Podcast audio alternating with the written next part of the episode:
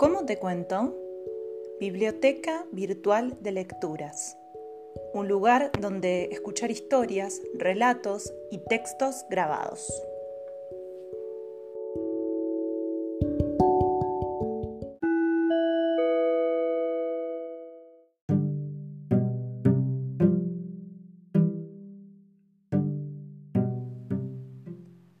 Prepárate, abrí los oídos, porque estás a punto de escuchar.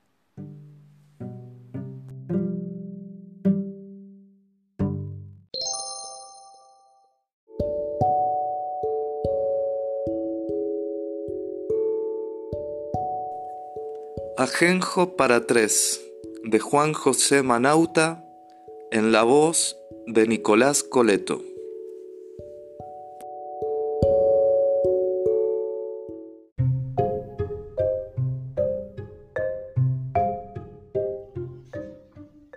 Para tres. Medianos naipes y al ajenjo. Historia de Rosendo Juárez. Con el pintor entrerriano Roberto Cachete González tuvimos una amistad de más de 20 años, una buena amistad, con sus altibajos, como en las mejores. Pero la relación fue siempre pareja e invariable en la admiración por el autor de Hombre de la esquina rosada. No recuerdo ninguna conversación con Roberto en la que de alguna manera no apareciera Borges y no terminara en lo que con el tiempo se transformó en una constante. A él le encantaba que yo dijera, no que leyera, Fundación Mitológica de Buenos Aires. Así, mitológica y no mítica, como fue después, por muy buenas razones que avalaron la variante. Porque tras cartón, él no osaba callar. También de memoria, el general Quiroga va en coche al muere. Allí terminaba cualquier desavenencia que nos pudiera enfrentar y allí se consolidaba también una amistad que duró hasta su muerte.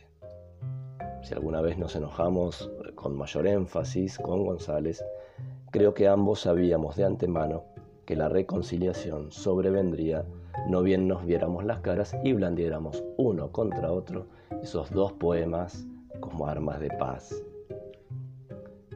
Todo esto ocurría en cualquier parte, donde nos encontráramos, Podía ser en Gualeguay, en mi casa, o en la del Negro Bairabé, donde solía llegar Juan L. a tomar mate. Podía suceder aquí cerca, en Olivos, en la casa de Bernique, donde sabía venir su tocayo, el oriental Enrique Amorim, a quien precisamente Borges le había dedicado Hombre de la esquina rosada. Esta reincidente presencia fantasmal de Borges en nuestra relación también era bienhechora y jubilosa.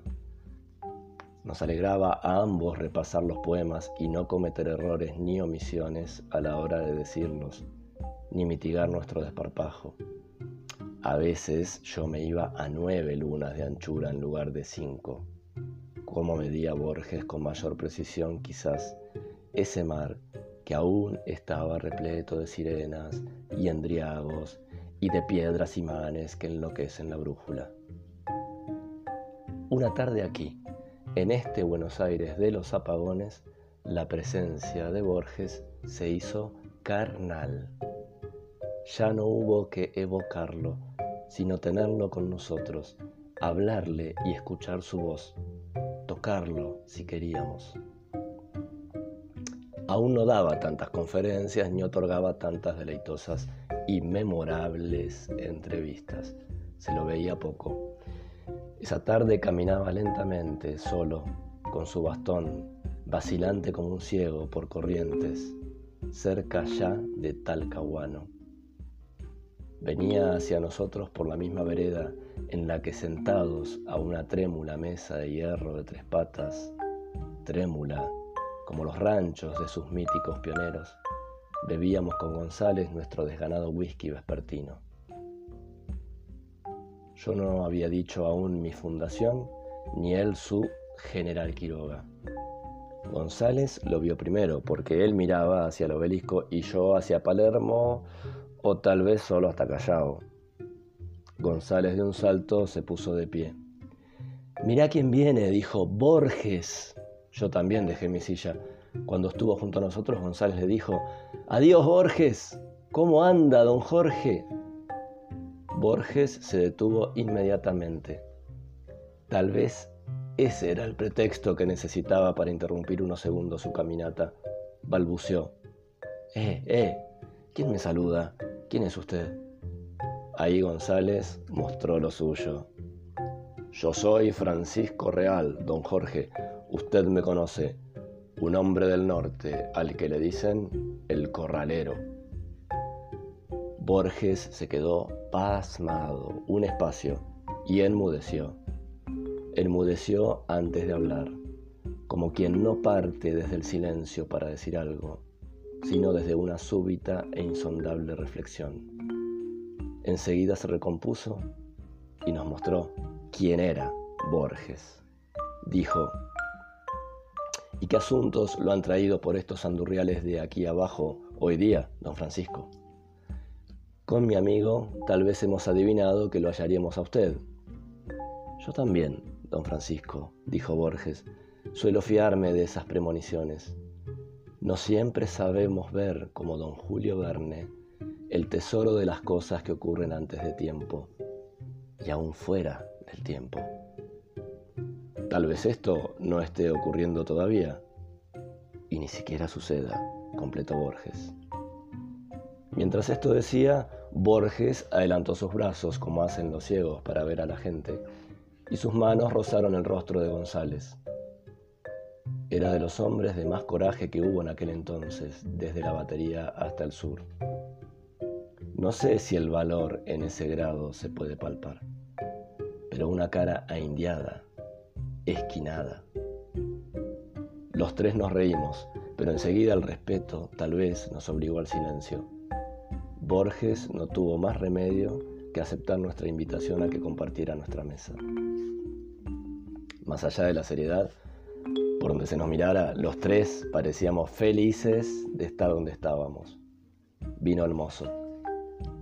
¿Qué se va a servir, don Jorge? dijimos a un tiempo González y yo. Ya es algo que no me hayan dicho. Don Borges. Gracias. Pero a esta hora, a ver, ¿Habrá ajenjo en este almacén?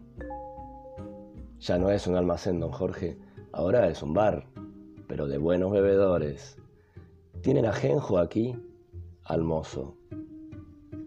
Por supuesto, dijo Canchero el mozo. ¿Pernod? preguntó don Jorge. ¿Conoce otra marca? volvió a cancherear el mozo. Entonces González, cortante, le ordenó tres. Se fue y volvió el mozo con una botella de Pernod, tres vasos altos y una jarra de agua. Preparó las copas, sirvió y cuando iba a retirarse, Borges le ordenó que dejara la botella. La tomó él, como leyendo a su manera, y nos mostró el marbete. Pudimos leer Pernod et Fils y más abajo Suisse, Suiza.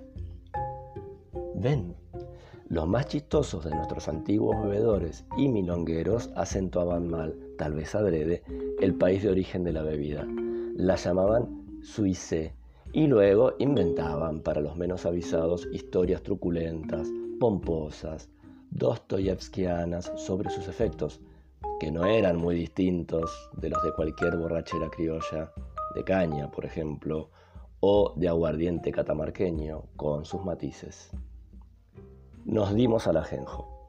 Borges, a pequeños sorbos, como se debe, no se quedó atrás. Andan por ahí, dijo, unos bolaceros diciendo que yo no veo. Son embelecos fraguados quién sabe dónde, insinué. Tal vez en la academia, conjeturó don Jorge. No hay nada de qué asombrarse. Borges, me atreví por fin. Conocemos por usted mismo la historia de Rosendo Juárez y las excusas de su inaudita cobardía aquella noche, la última en este mundo de Francisco Real. Pero no sabemos nada del que lo arregló. El mocito ese del cuchillo corto y filoso, el fichingo que cargaba en el chaleco junto al sobaco izquierdo para decirlo con sus palabras. Ah, mm, yo tampoco sé mucho de él, pero si hay algo que me gusta respetar de un hombre son sus secretos, cuando él mismo no parece querer revelarlos, y más cuando entre ellos discurre un muerto y de tan mala muerte. Según la lujanera, según la lujanera, repitió Borges, y de los que lo aligeraron de cuanta chuchería llevaba encima y lo evisceraron antes de arrojarlo al arroyo, aprovechadores, señor, que así se le animaban a un pobre dijunto indefenso, después que lo arregló otro más hombre. Allí la lujanera entonces pasó de un guapo a otro, cada vez más guapo, tres veces en una misma noche. Un tango, señores, un tango. Lo que yo intentaba era un tango. ¿Me permiten una revelación? Al pispear nuestro asentimiento, siguió. Allá por el veintitantos, después de leer de cabo a rabo Fervor de Buenos Aires en uno de los 300 ejemplares que componían la edición, Carlos Mastronardi me dijo con el donaire de su finísima ironía. A continuación de estas maravillas, tenía mi libro en las manos, creo que estás maduro y a tiro de escribir los mejores tangos. Yo recogí el guante, me puse la tarea. ¿Y qué salió? Hombre de la esquina rosada el primero. En muchos tangos, por no decir en casi todos, hay un hombre que se lamenta por el desamor de una mujer. En pocos se atina con las razones profundas de este pésimo comportamiento femenino, pese a que don José ya las había anunciado en el arranque de nuestra poesía. Es un bicho la mujer, que yo aquí no lo destapo, siempre quiere al hombre guapo, mas fíjate en la elección, porque tiene el corazón como barriga de sapo. ¿Cómo tienen la barriga los sapos? De tanto arrastrarla por lugares húmedos, fría, dirán algunos, y es cierto, pero tal vez don José también quiso decir palpitante y ansiosa, como insatisfecha. En este sentido, la lujanera cometió un milagro de síntesis que yo no logré, y en vez de una buena letra de tango salí matando a este hombre de la esquina rosada. Lo interrumpió un apagón de los que parece estar hecho el Buenos Aires contemporáneo. Cuando volvió la luz, la silla de Borges estaba vacía. Es más, no estaba en el lugar donde la habíamos colocado para que el maestro se sentara. Su copa intacta. Junto con la luz, volvió el mozo tan canchero como antes. ¿Para quién era este ajenjo? Para un amigo, dijo vagamente González, y yo agregué, sí, un amigo que esta tarde, por lo visto, ha decidido quedarse donde estaba.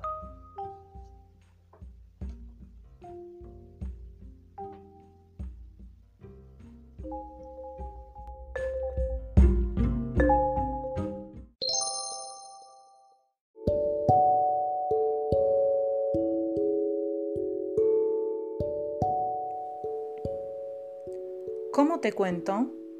Biblioteca Virtual de Lecturas, un espacio de la Secretaría de Extensión del Instituto Superior de Formación Docente número 3 de San Martín de los Andes, a cargo de Mariana Berninzoni, Jorgelina Sureda y Valeria Alic.